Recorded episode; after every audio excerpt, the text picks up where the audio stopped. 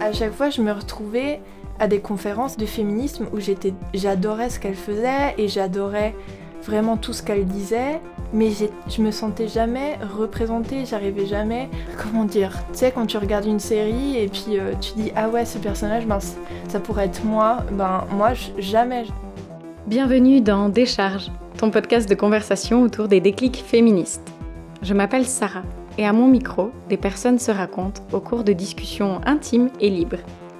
Dans ce 13e épisode, on parle avec Evan, mon ami d'enfance. On a grandi ensemble, entourés de normes étranges de notre vallée natale et de la société plus généralement, avant de s'en distancier et surtout de se frayer notre chemin et s'engager à nos manières. Evan avec son projet musical et visuel Omu, mais aussi sur les réseaux sociaux via son compte militant autiste. Et comme j'apprends toujours beaucoup à son contact, j'ai décidé de pas être adine et de partager ça avec cette interview. Avec Evan, on a discuté de lutter contre le validisme, soit contre les discriminations envers les personnes handicapées, de pourquoi ça ne sert à rien d'attendre sur les institutions et de représentation. Bonne écoute 3, 2, 1. Voilà C'est absolument pas synchro, ça commence bien.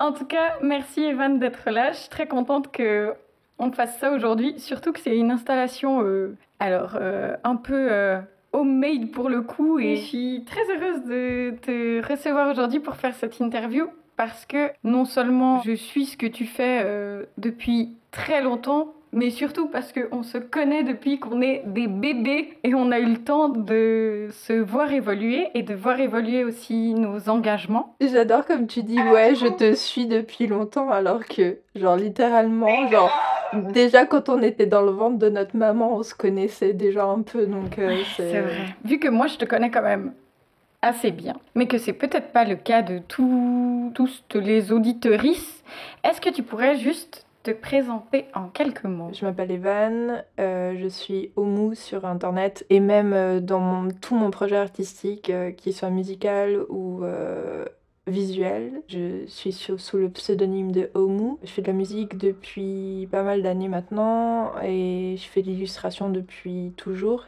Et j'essaye de mêler un peu les deux pour euh, créer mon monde. Et puis euh, dernièrement, ça doit faire maintenant un an, j'ai créé la page Tapalerotis euh, sur Instagram.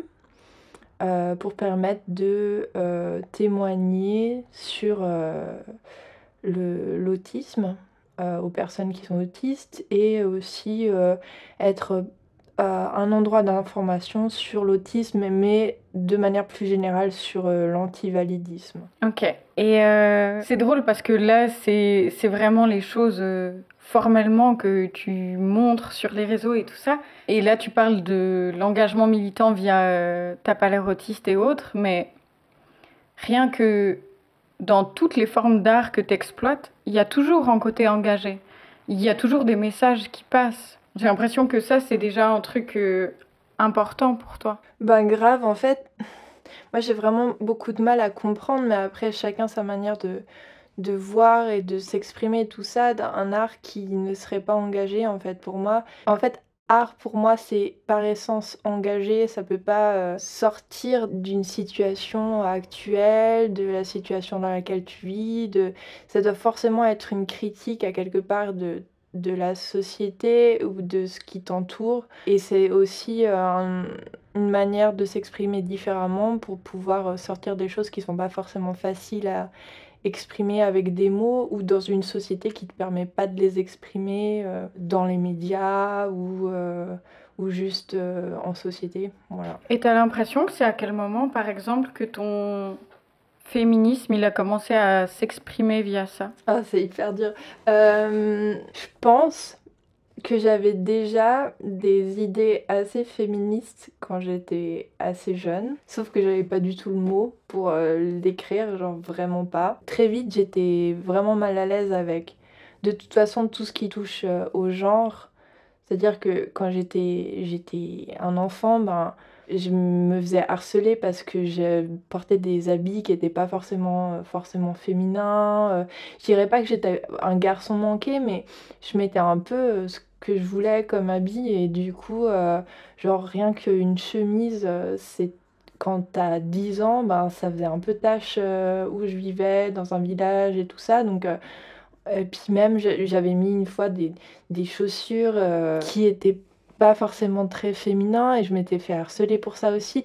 Puis en fait, à force de te faire harceler, ben, c'est pas que c'est pas que à 10 ans tu te dis ah, euh, ah tiens, je suis féministe en fait, mais c'est juste tu dis ah mais en fait euh, il y a un truc qui me saoule mais j'ai pas j'ai pas encore les mots pour euh, décrire vraiment quoi et puis le féminisme il s'est aussi petit à petit formé dans ma tête parce que très tôt en fait j'ai été chercher sur internet tout ce qui était un problème pour moi dans ma vie, c'est-à-dire euh, ben, le fait d'être exclu, harcelé, tout ça. Du coup, j'ai cherché aussi mes symptômes par rapport à ça. Je suis tombée sur l'autisme, je suis tombée euh, sur euh, des, choses qui des, des, forums qui parlaient d'homosexualité enfin je connaissais pas encore le mot bisexualité mais du coup je me suis dit ah ben en fait il y a d'autres manières d'être puis c'est surtout Internet en fait qui m'a permis de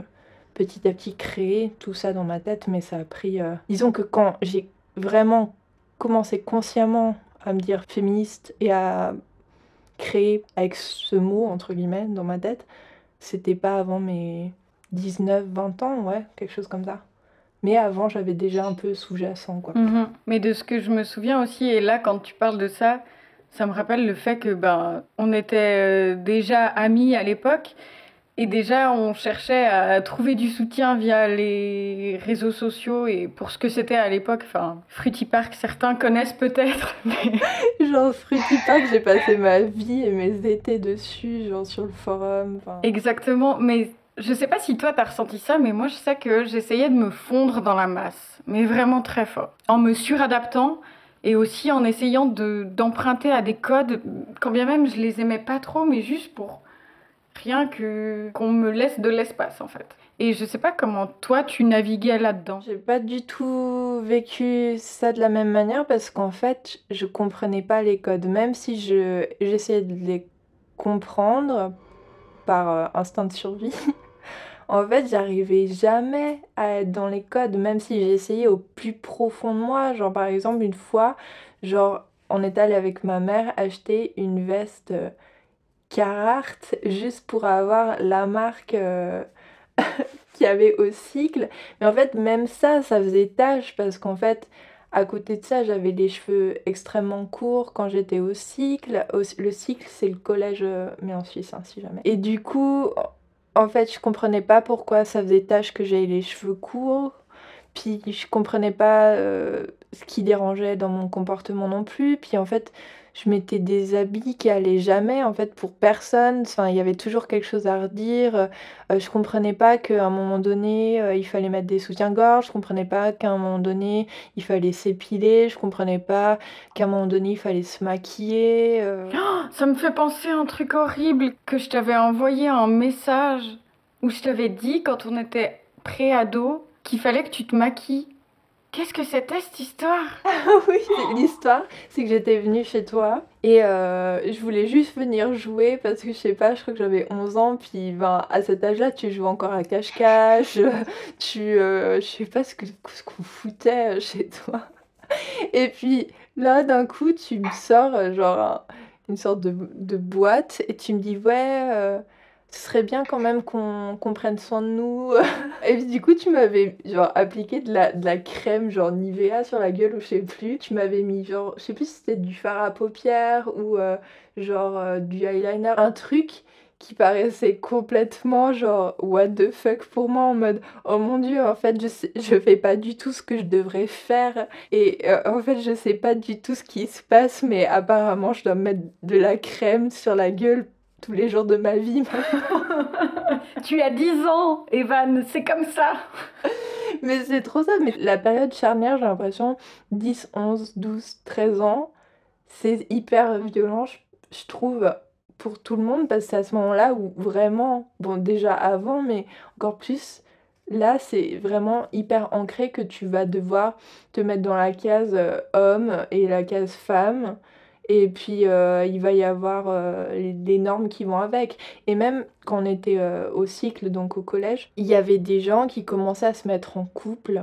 Et ça aussi, mais c'était un truc, ça me donnait tellement d'angoisse parce que je comprenais pas, en fait, je comprenais pas pourquoi il fallait euh, être en couple et se donner la main à la récré. Pour moi, en fait, je, ne comprenais rien du tout. Et, et, plein de normes comme ça, très, très genrées, parce qu'en plus, les gens qui sortaient ensemble à ce moment-là, ben, il n'y y avait aucun couple euh, euh, homo, euh, c'était tout le temps euh, enfin garçon-fille, puis il y avait un truc où les filles restent quand même pas mal entre elles et les gars restent entre eux. Non, mais c'est clair, et les populaires, eh ben, c'était les personnes qui sont en couple avec quelqu'un depuis longtemps, parce que super, cette norme hétérosexuelle. Et puis je me souviens qu'il y avait aussi plein de slut-shaming, une meuf qui enchaîne les mecs. Oh là là, mais qu'est-ce que ça signifie? C'est clair qu'on n'a pas grandi dans le milieu où c'était le plus ouvert, euh, fluide et autres. Je me demande si maintenant les choses elles sont pas un peu plus ouvertes quand même, tu vois. Je j'espère, je pense que oui. Je sais pas comment comment c'est où on vivait parce que nous on a vécu euh, en Valais en Suisse, mais mais j'espère quand même que maintenant c'est un peu moins chiant quoi.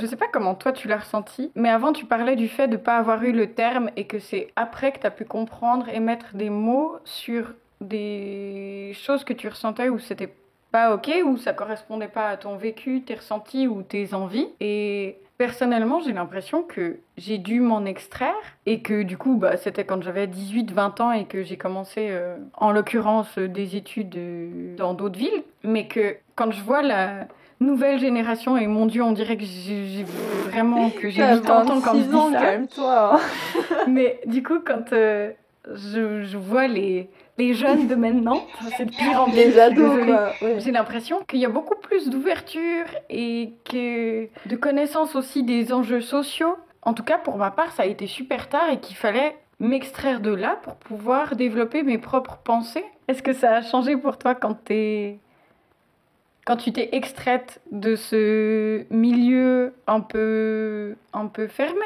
en fait, et, très normé. Je sais pas comment dire, j'ai pas l'impression d'avoir forcément eu un déclic euh, du jour au lendemain, comme à peu près tout, en fait. Pas ça s'est plus fait sur la durée, mais pour plein plein de choses, pas que pour le féminisme, tout ce qui est lié à mon diagnostic d'autiste, euh, euh, il m'a fallu 13 ans pour euh, mettre les mots dessus, de mes 10 ans à mes 22-23 ans. Tout ce qui est lié au véganisme, il m'a fallu pareil des années avant de vraiment euh, faire le pas d'être euh, végétarienne d'abord à 20-21 ans et ensuite de devenir végane.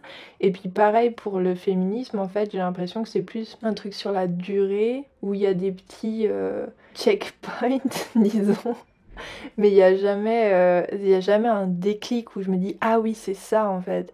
Parce qu'en fait les mots ils sont importants je pense pour euh, savoir de quoi on parle mais tous les ressentis que j'ai aujourd'hui je les avais déjà avant quand j'étais en cours euh, de, philosophie au collège et donc au lycée pour les Français, et que le, le prof de philo euh, parlait d'un philosophe qui disait que les femmes et les handicapés pouvaient pas euh, voter parce qu'ils étaient vus comme euh, des sous-humains. Et j'osais rien dire, mais ça me faisait péter un câble tout le temps, tout le temps. Et le moindre petit truc comme ça, ça me faisait tout le temps péter un câble. Et effectivement, d'avoir les mots et de savoir que d'autres personnes, ça leur fait aussi péter un câble, ça m'a permis de me dire ah en fait je suis normale alors qu'avant j'avais ces déclics entre guillemets de dire ah bon en fait c'est pas normal mais, euh, mais je restais dans mon coin énervée euh, parce que je me disais que j'étais la seule personne à, à, réagir par rapport à ça. Mhm. Et quand tu parlais avant de checkpoint,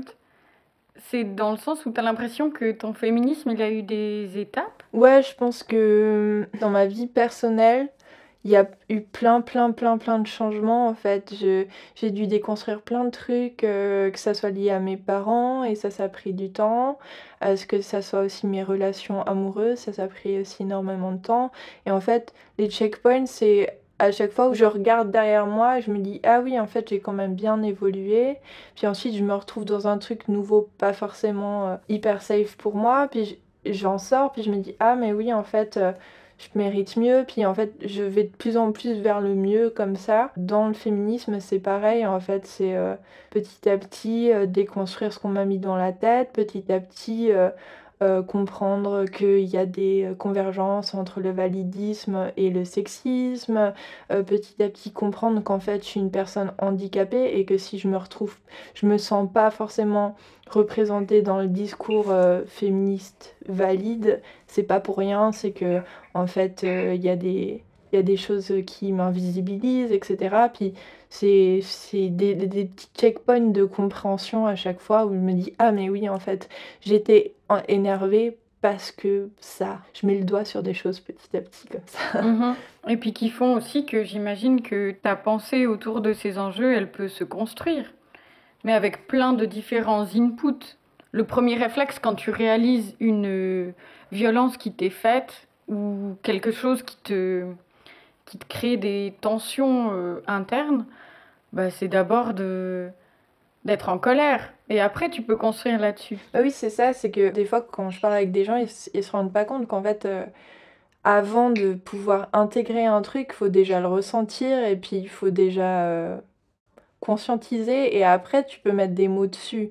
Mais tant que tu l'as pas ressenti et, et, que tu te laisses pas ressentir aussi les choses, ben forcément tu vas pas tu vas pas les voir et tu vas pas pouvoir euh, écrire dessus. Il y, a plein de fois où je me suis dit ah je vais trop euh, écrire euh, un livre sur le validisme ou je vais trop écrire un livre sur ma vision du féminisme et je suis là mais en fait il y a tout un temps aussi de compréhension, de juste vivre les choses et puis euh, ça doit prendre le temps qu'il faut pour les intégrer et pareil en ce temps de confinement en fait je me suis dit ah je devrais trop écrire plein de trucs mais en fait il faut aussi avoir le recul derrière enfin tu vois.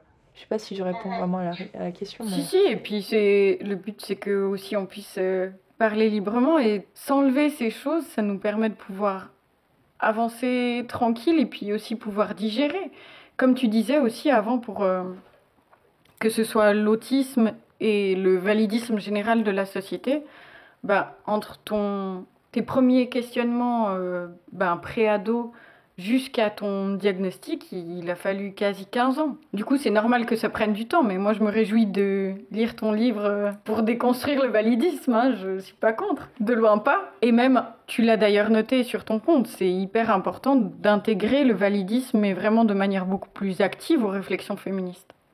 Est-ce que ça, tu pourrais l'expliquer un peu? Grave, grave. Je pense qu'on est hyper invisibilisé et faut justement prendre ce temps, même en confinement, pour en parler parce que c'est d'actualité. C'est que moi, je pense vraiment qu'on peut pas avoir une pensée féministe si on met de côté euh, les personnes euh, qui ont un handicap. Enfin, genre vraiment, les personnes malades, en fait, euh, c'est pas du féminisme pour moi. C'est juste reproduire le patriarcat et la domination et le capitalisme de euh, tout le temps exclure les, femmes et les personnes dit des discours.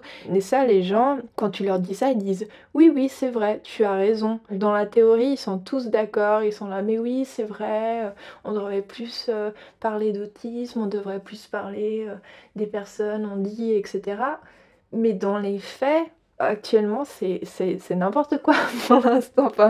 Les, les, espaces sont pas du tout euh, faits pour accueillir les, les personnes handicapées en tant que spectateurs déjà, mais aussi euh, en tant qu'intervenants. Par exemple, tu vois, j'avais suivi la conférence de Paul Preciado et Virginie Despentes à Genève, et euh, Paul Preciado disait ouais, en fait, il y a les personnes qui sont en fauteuil roulant, en fait, elles peuvent pas venir ce soir parce que ben il y a des escaliers et que c'est trop compliqué et, et il faut aussi penser à ça parce que ben du coup on a une audience certes mais elle n'est pas euh, représentative des, de tous les engagements euh, féministes. Et c'est ça aussi enfin rien que physiquement c'est déjà un souci parce qu'il y a des gens qui se retrouvent exclus. Par exemple euh, j'avais participé à un événement et puis j'étais à un stand et une personne qui adorait mon travail on a dû, elle a dû être portée sur le dos d'une autre personne pour pouvoir voir mes illustrations sinon elle aurait pas pu venir en fauteuil roulant à mon stand parce qu'il y avait des escaliers. Enfin, c'est, des petites choses comme ça, mais c'est, hyper important. Et pour revenir à, l'autisme, parce que j'ai, pas un handicap euh, de mobilité réduite, etc., mais on est tout le temps euh, invisibilisé dans le féminisme euh, qui se dit inclusif, mais finalement, c'est souvent un féminisme assez blanc, assez cisgenre, assez hétérosexuel, assez euh, valide. Et moi, je me, je me suis jamais retrouvée dans le féminisme vraiment euh, qui m'exclut, en fait. Et il m'a fallu vraiment des années pour comprendre ça, parce que à chaque fois, je me retrouvais à des conférences de féminisme où j'étais, j'adorais ce qu'elle faisait et j'adorais vraiment tout ce qu'elle disait mais je me sentais jamais représentée, j'arrivais jamais, mm. comment dire, tu sais, quand tu regardes une série et puis euh, tu dis, ah ouais, ce personnage, ben, ça pourrait être moi, ben moi, jamais dans les discours féministes, j'ai eu ce déclic-là euh, face à une autrice euh, ou un, autre média féministe. Et la première fois que ça arrivé, c'était cette année. une ou deux reprises, par exemple, j'étais voir Alistair à, Lyon euh, qui parlait de d'handicap et de théâtre parce que lui fait du théâtre. Qui d'autre euh, En fait, il n'y avait pas de modèle. Oui, il n'y avait aucun modèle. Et pareil, là, on a, on a... je commence à être en contact avec des amis qui sont autistes et du coup on fait des sortes de cafés ou enfin on se voit dans un café et puis on en discute. J'ai eu une discussion justement sur la santé mentale des personnes queer et là j'ai pu parler d'autisme et je me sentais représentée. Mais sinon, c'est très rare en fait. Et je pense qu'il faut aussi que les personnes, les féministes valides, comprennent ce besoin qu'ont les personnes en dit de, de se retrouver que entre eux, entre elles, eux, parce qu'en fait on n'est jamais représenté dans les discours. Et ça, ça peut être tout et n'importe quoi. Hein. Ça peut être l'accessibilité, ça peut être les relations amoureuses et la sexualité. En fait, on n'est souvent jamais représenté. Que ce soit les comptes Instagram ou même j'avais vu Ovidie que j'aime beaucoup, mais ben je me sens pas du tout représentée en fait. Et je me suis jamais sentie représentée parce qu'à chaque fois quand on parlait de féminisme radical, c'était souvent ben, que forcément, euh, si je, je couchais pas pendant euh, un an ou six mois ou trois mois ou je sais pas, ben c'était forcément je devais me sentir mal par rapport à ça, tu vois. J'ai l'impression que parfois ce qu'on nous dit sur euh, en déconstruisant par exemple le slut shaming, dès lors que tu es euh, assigné euh, femme ou autre, ça s'ajoute d'une autre injonction à avoir envie de coucher avec plein de gens, etc. Alors qu'au final, je pars assez du principe que tout le monde fait ce qu'il veut de son cul ou fait ce qu'il ne veut pas aussi. C'est ça, en fait, moi je suis tout à fait content, contente de tout ce qu'a amené, euh, disons, le mouvement euh, sexe positive, sexe négative, etc. dans le féminisme, c'est-à-dire euh, ben, tout ce qui est question de consentement, tout ce qui est question de... Ben, en fait, le, corps d'une femme ou le corps d'assignée femme, c'est pas tabou, et puis en fait, on fait ce qu'on veut, et puis on montre ce qu'on veut, et, puis seins sont pas obscènes, enfin, plein de choses comme ça qui aident énormément. Mais du coup, c'est souvent des corps qui sont valides, qui sont représentés. Euh, et des corps minces, c'est pas forcément gros. Euh. Moi, j'aimerais franchement voir voilà, des, des, films porno féministes. Parce qu'en fait, moi, quand je regarde des films porno féministes, en fait, j'ai toujours, j'ai toujours frustrée et je me sens juste mal parce que j'ai toujours l'impression que les, les, gens dans ces, ces films, eh ben, ils couchent hyper souvent euh, et ils ont trop d'expérience. Et puis, euh, puis en fait, j'aimerais aussi voir euh, juste une personne autiste ou handi qui a des relations sexuelles, mais qui est pas forcément dans l'hypersexualité non plus. Enfin, je sais pas comment dire. Mhm. mais que le désir, en fait, que le désir, rien que ça, soit représenté sous une autre forme. Peut-être que la sexualité ou l'attirance pour une personne, on peut la représenter autrement. De toute façon, la sexualité, c'est un spectre, mais je suis plus en train de dire qu'il y a un manque de, représentation. Je prends l'exemple de la sexualité ou du porno ou comme ça, parce qu'en fait, je trouve que c'est un, bon exemple qui représente la société, c'est-à-dire que si on n'arrive pas à imaginer la sexualité des personnes on dit, euh, ben ça, ça prouve que qu'en fait on les imagine pas autrement que à leur case de personnes on dit comme le veut la société. Enfin, je sais pas si. Oui, oui, je vois ce que tu veux dire. Et puis, bah, c'est aussi que l'effort que toi tu fais peut-être pour euh, te retrouver dans un groupe ou dans un espace où il y aurait beaucoup de bruit, beaucoup de lumière, beaucoup de stimuli, etc.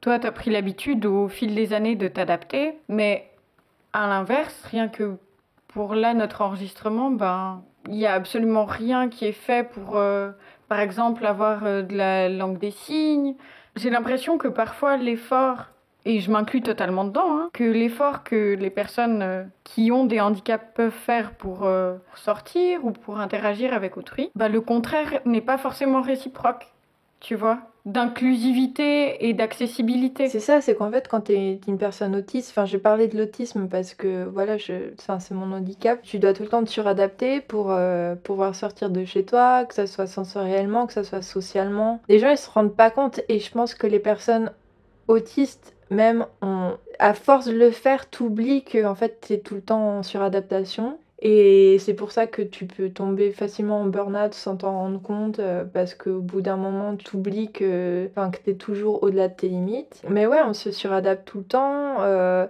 on essaye de comprendre les codes, on essaye de s'intégrer, et c'est pas... c'est c'est pas une position euh, super facile parce que ça nous isole beaucoup parce qu'on a, on a beau faire énormément d'efforts. Hein. Il y a eu un moment où j'ai j'en ai eu marre d'essayer de comprendre.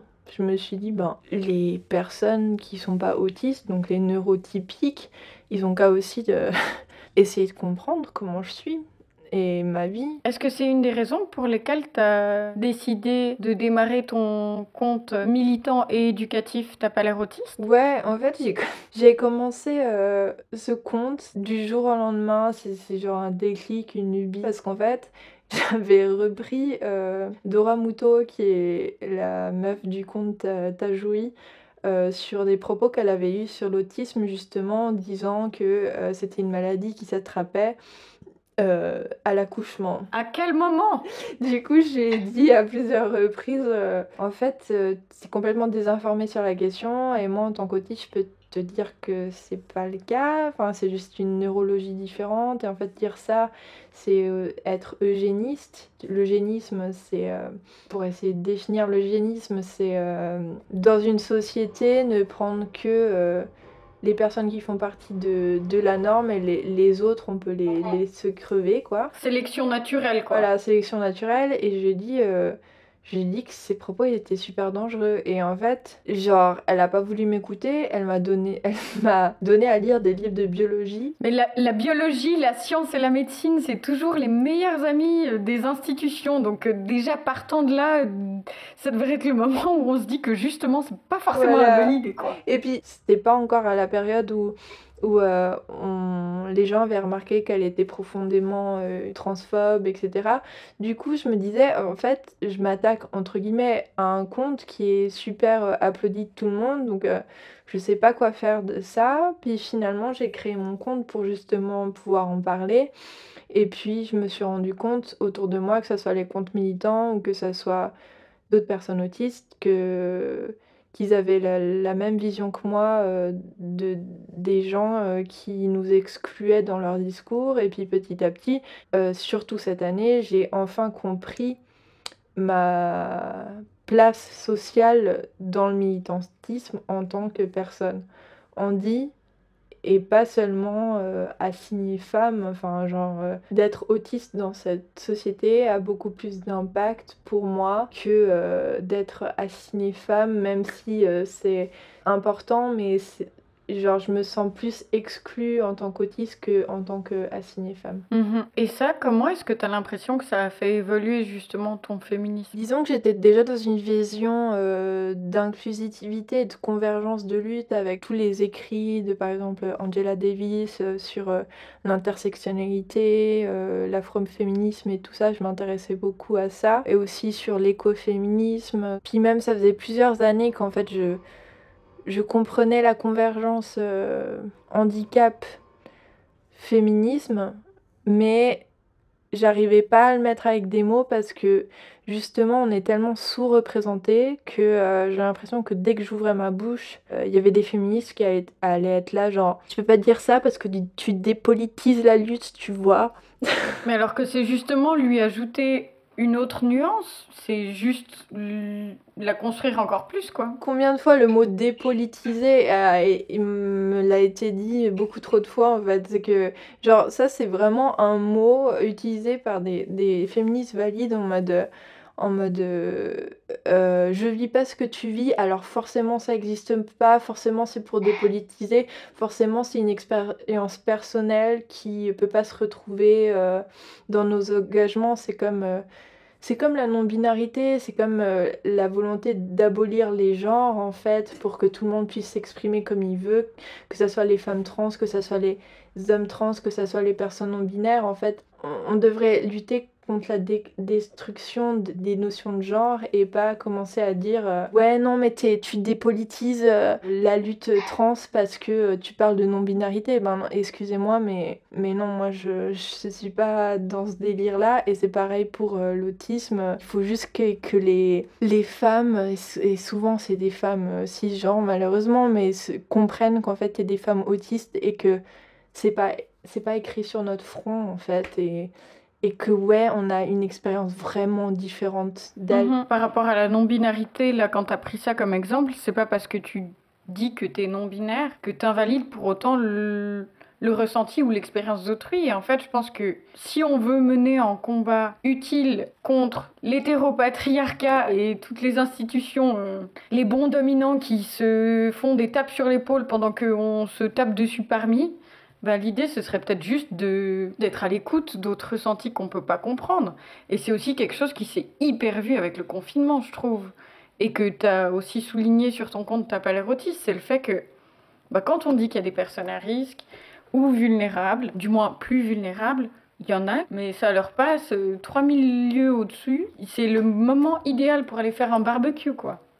Donc comme quoi, le validisme, il se retrouve à plein de niveaux de la société. Et puis, et puis justement, tu as fait des prises de position dans ce sens qui, je pense, ont le mérite de vraiment thématiser ça. Et je sais pas si c'est quelque chose qui va ressortir quand tout ça sera fini, tu vois. Franchement, euh, je pense que si on n'est pas les personnes qui le feront activement, il y aura personne qui le fera. Genre, euh, si on n'ouvre pas notre gueule euh, sur euh, le validisme qu'il y a eu pendant le confinement, les valides, ils vont pas s'en charger, hein, vraiment. Ils trouveront toujours un moyen de, de, de, de de parler euh, pour eux, tu vois. C'est ça qui m'a énervé aussi beaucoup, c'est qu'en fait, voilà, j'ai pas encore le recul nécessaire, je pense, pour vraiment parler de tout ça, mais disons que les premières semaines, en tout cas du confinement, ben, je voyais euh, énormément de soutien pour tout le monde, sauf les personnes vulnérables, sauf les personnes à risque. En fait, on n'en parlait même pas. Dans la tête de certains gens, en fait, euh,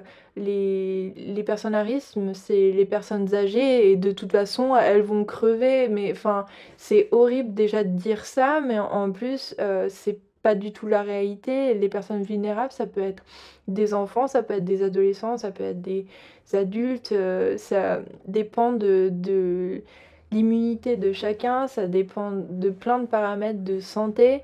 Et aussi, les personnes handy sont beaucoup plus à risque que le reste. Pas seulement au niveau de leur santé, parce que j'ai vu aussi beaucoup passer ça en mode euh, oui, mais pas toutes les personnes handy ont une maladie euh, chronique, etc. C'est simplement l'accessibilité aux choses. Si tu une personne handy isolée chez toi et qu'on te dit du jour au lendemain, euh, va faire tes courses une fois par semaine avec un masque, et puis euh, en fait, auras, tu pourras pas aller acheter ce que tu veux, mais seulement les trucs qui restent, et puis ce sera angoissant, et puis tu devras rester calme, etc une personne autiste, c'est pas sûr qu'elle aille se chercher à manger finalement, puis c'est pas sûr qu'elle arrive à faire toutes ces choses. Enfin, moi, je, le fais, euh, fait la semaine passée, mais j'ai dû m'organiser mentalement euh, bien en amont pour, que ça soit fait. Et, et même, j'ai dû être épaulée de, personnes valides euh, sur Internet qui m'ont, m'ont donné un peu la marche à suivre pour aller faire mes courses parce que c'est un truc aussi que je faisais avec ma psy sur le, fait que j'étais autiste. C'est qu'on faisait des listes de choses pour me faciliter la vie. Par exemple, comment euh, aller euh, se faire les courses, euh, qu'est-ce qu'on doit faire en premier, puis on faisait la liste de tout ce qu'on préparait, puis de quel chemin j'allais faire dans le magasin. Et puis je vais, je vais tout le temps dans le même magasin, hein. je vais jamais dans, dans un autre parce que ça va être compliqué pour moi. c'est clair. Pour le coup, j'ai l'impression qu'il y a beaucoup de choses qui ont été thématisées autour du confinement, peu à peu, hein, petit à petit. Le fait que le confinement, c'est quand même globalement un privilège à moins de vivre des violences intrafamiliales ou conjugales, ce qui arrive aussi. On parle beaucoup du personnel de santé et autres, mais c'est vrai qu'en fait, bah, les personnes à risque ou autres, à part leur dire restez chez vous, il n'y a pas eu de grande prise de parole autour du fait qu'en fait, il y avait beaucoup, non seulement d'égoïsme, mais qu'en plus de ça, ça s'accompagnait d'envalidisme. Mais c'est ça, c'est... J'ai essayé beaucoup de me protéger et puis de pas trop regarder non plus, mais tu vois, les, les remarques euh, en mode euh, le confinement, c'est une prison, enfin, genre des comparaisons comme ça, enfin... Et puis même, il y a des gens qui m'ont dit, ah, mais ça va dans ton 10 mètres carrés. Ben oui, en fait, enfin, genre, je suis pas... Je suis pas la première personne à plaindre, franchement, je suis dans cette situation. Euh, et j'ai vu aussi beaucoup de gens qui sont allés chez leurs amis, qui revenaient de chez leurs amis, qui ont fait je sais pas combien d'allers-retours, et je suis là, mais. Et ça, même dans le milieu queer, même dans le milieu féministe, et je trouve ça hyper violent. Moi, ça m'a hyper affecté, je pense que ça a affecté énormément de personnes handies et malades. C'est que, bah, en fait, même dans des situations critiques, vous n'êtes pas capable de vous comporter euh, humainement bien. Enfin, genre, imagine, genre, si les personnes à risque, c'était euh, des femmes, mais n'importe quelle femme, bah là, peut-être que certaines féministes qui sont sorties justement et qui en ont rien à foutre, ben elles resteraient chez elles. Mais vu que là, c'est juste des personnes à risque, alors qu'on sait pas. Bref, j'ai plein d'idées qui viennent en même temps. Mais euh, ce que je veux dire, c'est que vu que les personnes à risque, c'est euh, pas nous, ben c'est pas grave. Euh. Plus d'empathie, quoi. Ouais, c'est ça.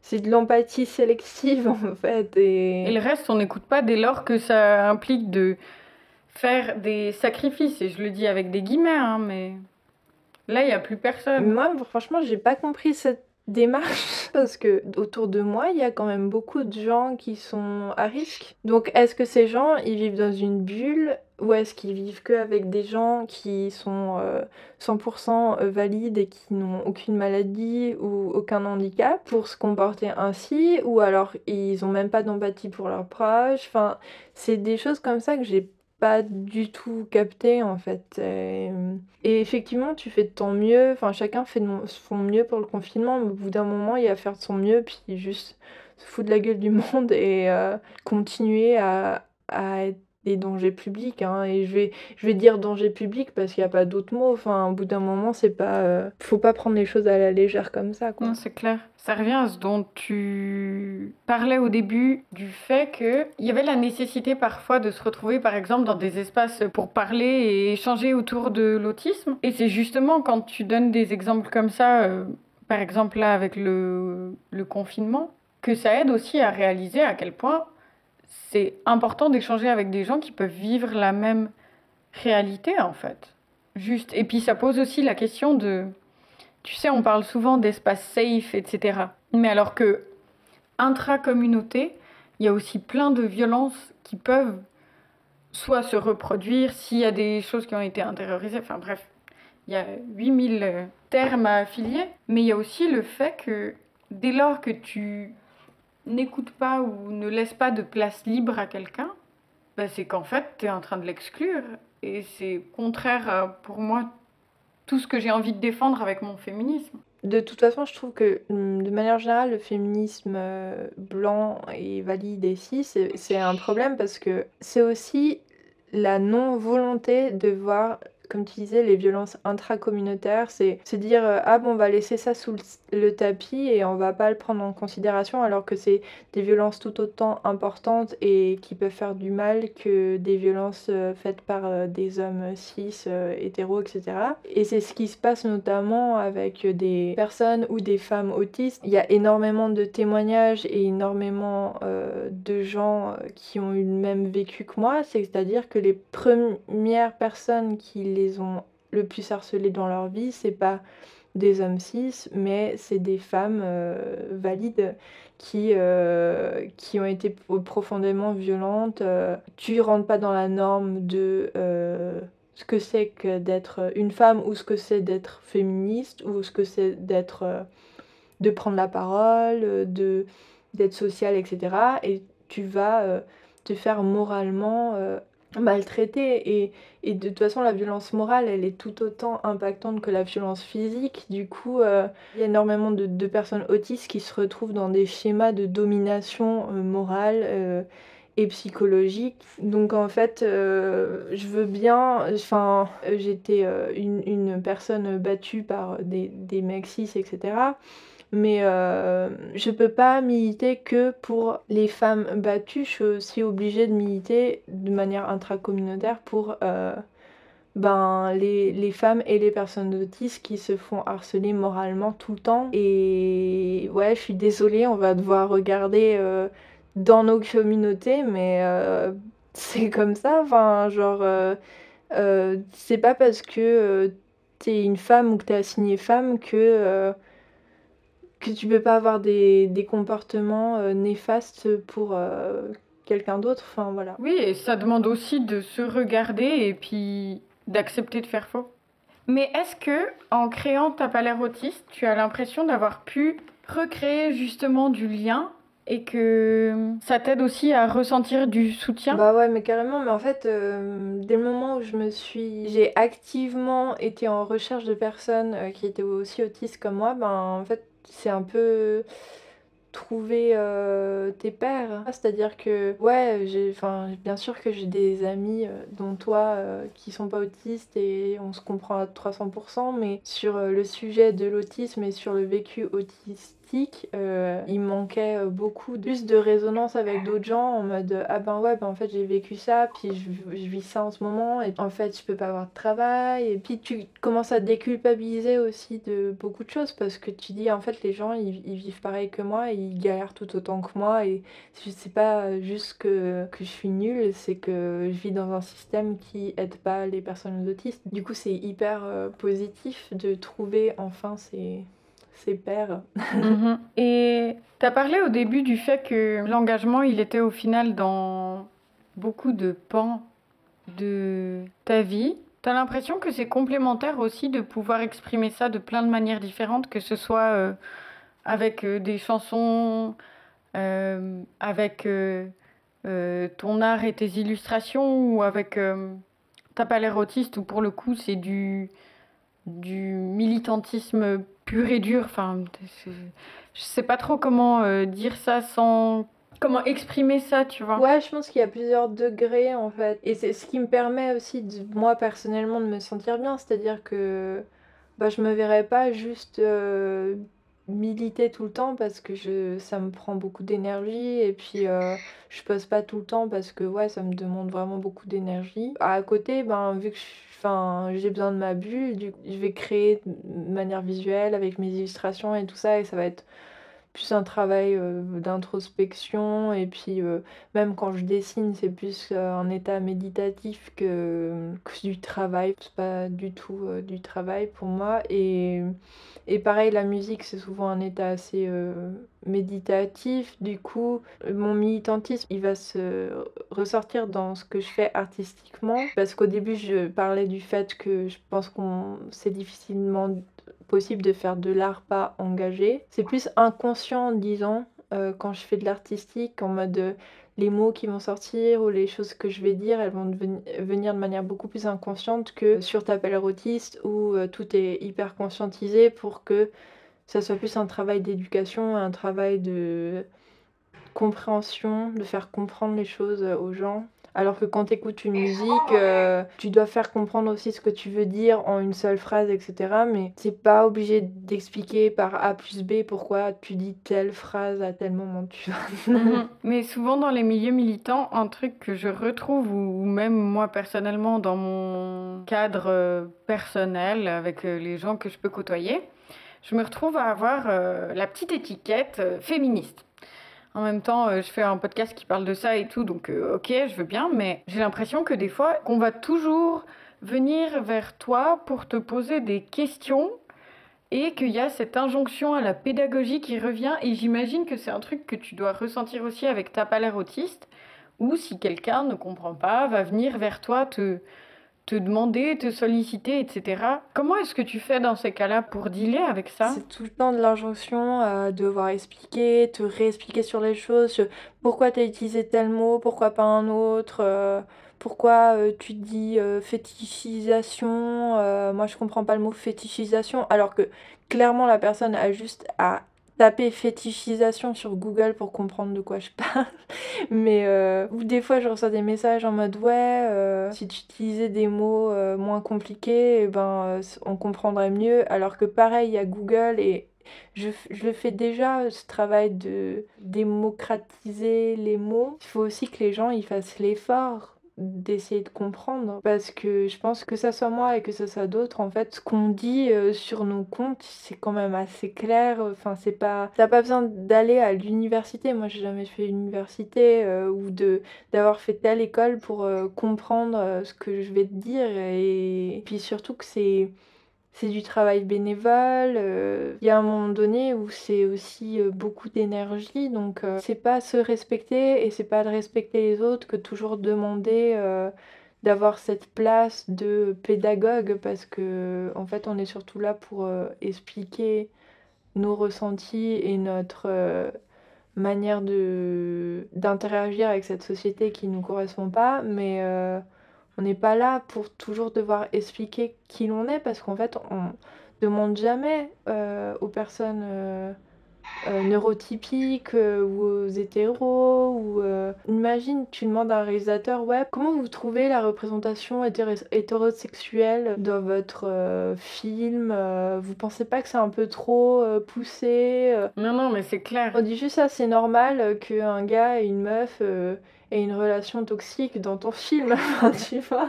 Non, c'est clair. Ou quelqu'un qui couche avec quelqu'un du même genre, enfin qui s'identifie comme euh, homosexuel ou non, peu importe. On va peut-être euh, entendre de la part de quelqu'un Ah oui, mais depuis quand tu sais? Mais à quelqu'un d'hétéro, est-ce que tu lui poses la question depuis quand il sait? Enfin, moi, personne m'a demandé depuis quand je savais, tu vois. Enfin, et encore, est-ce qu'on a vraiment envie d'avoir une vision hyper figée de nous-mêmes et de nos désirs? C'est ça, et encore une fois, tu vois, c'est toujours ramener les gens à leurs conditions, alors que ce qu'on dit quand on parle de d'antivalidisme, d'anticapitalisme, etc., c'est justement ne pas vouloir être mis dans une case, et évidemment qu'on va parler d'autisme ou de syndrome d'Asperger ou de n'importe quel autre mot pour savoir de quoi l'on parle, mais c'est des mots qui ont été institutionnalisé par la médecine à un moment donné. Et c'est pareil pour le mot homosexuel, c'est pareil pour le mot euh, transsexuel et ensuite transgenre, etc.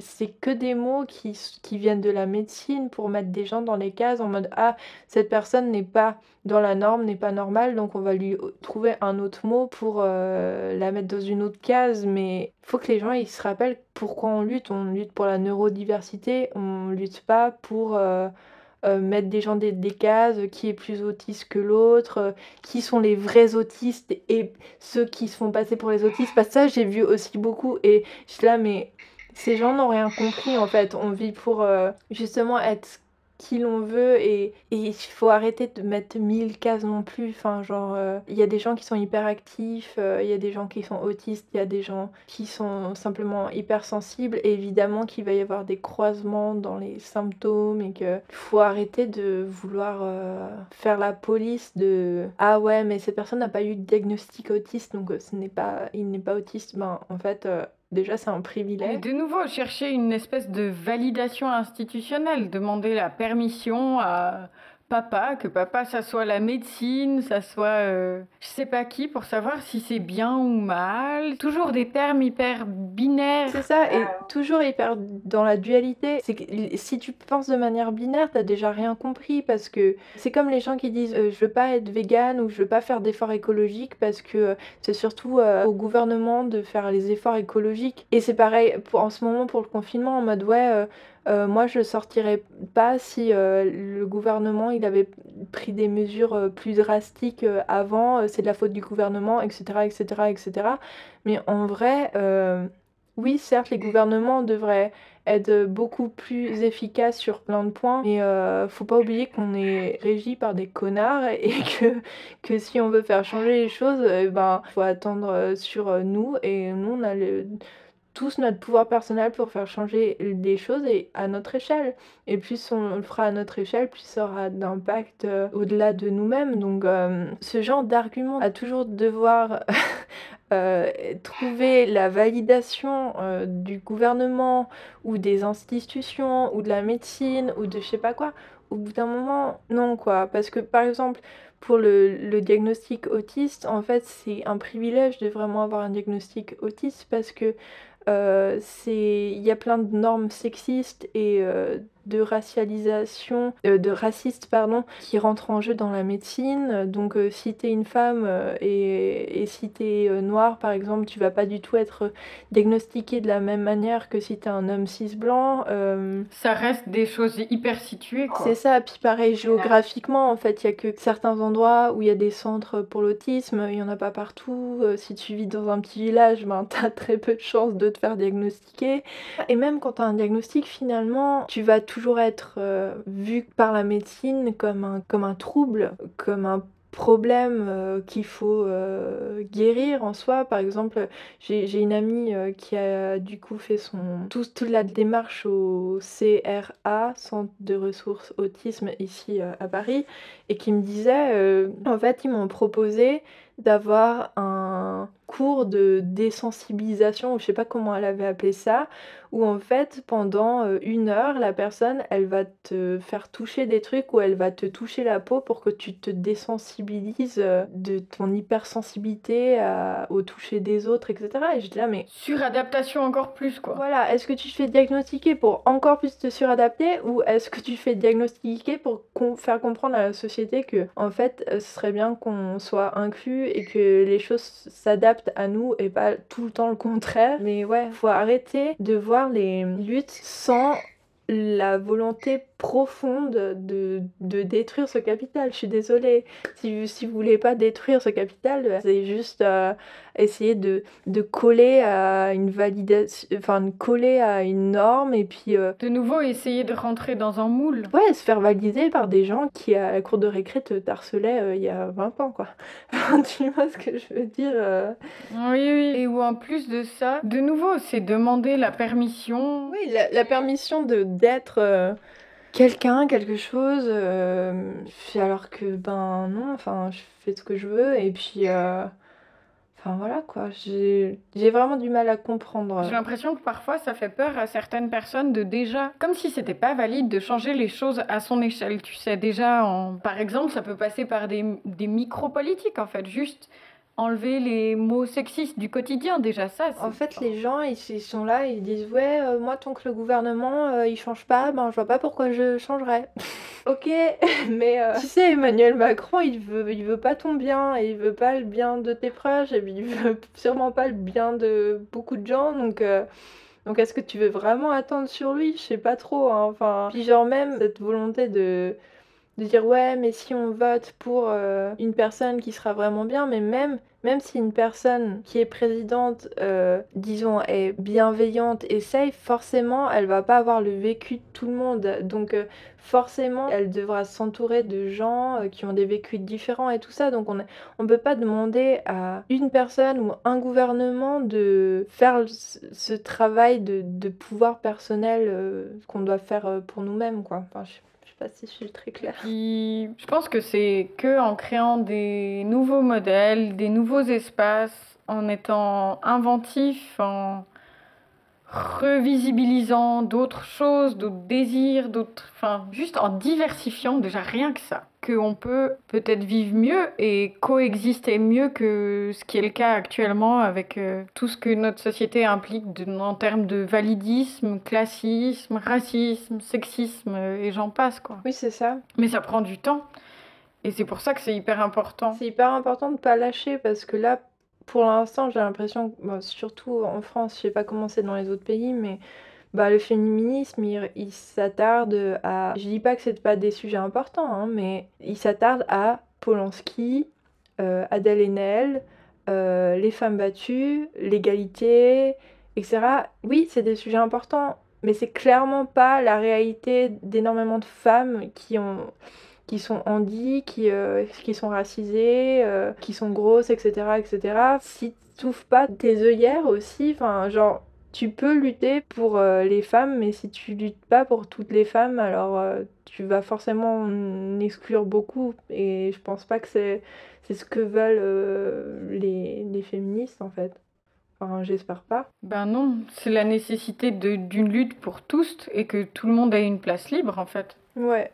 Enfin, en tout cas, à mon sens. On arrive gentiment à la fin et en général, je demande à mes invités si elles ont une recommandation particulière.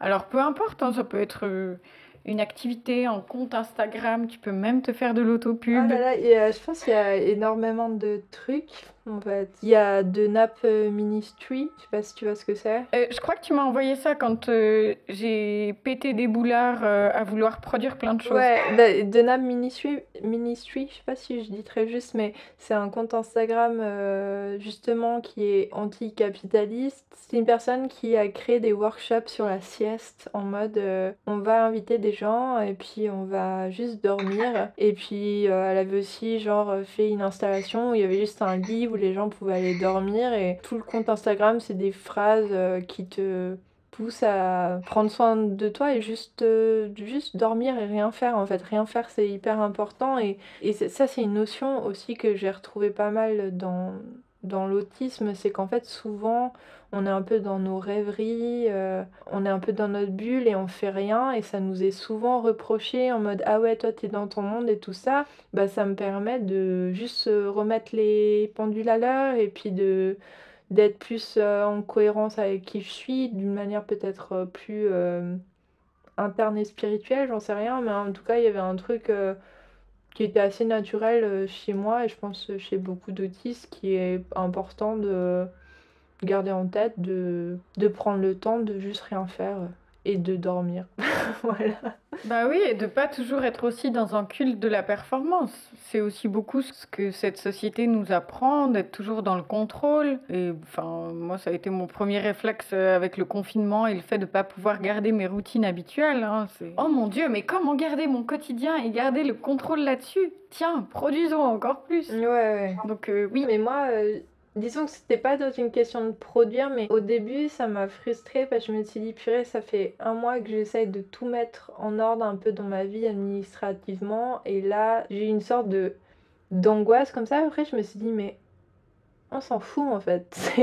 Et genre l'administration elle peut attendre euh, tant que, tant que j'ai à manger, que je suis chez moi et puis que, que je fais en sorte de pouvoir vivre euh, ces deux mois. Euh, enfin voilà. Non, c'est clair. Et est-ce que tu as d'autres. Ah, tu sais quoi, je vais prendre mon ordi parce que je, je retrouve plus le, le nom. Du coup, c'est l'occasion pour moi de parler de ma recommandation féministe qui est une, un roman graphique qui s'appelle Les filles de Salem et qui parle en fait des sorcières qui ont été euh, brûlées et de toutes les implications que ça a quand on pense ça en des termes euh, féministes. Et bon, alors c'est pas un roman historique, mais il a le mérite de mettre en image, de raconter avec une narration cool la vie de ces femmes qui correspondent pas aux normes et, et pourquoi ça fait un moment que le patriarcat a un problème avec, euh, avec les gens qui sortent des cases, en fait. Tout simplement. Les personnes, quelles qu'elles soient. Ouais, ça a l'air trop bien.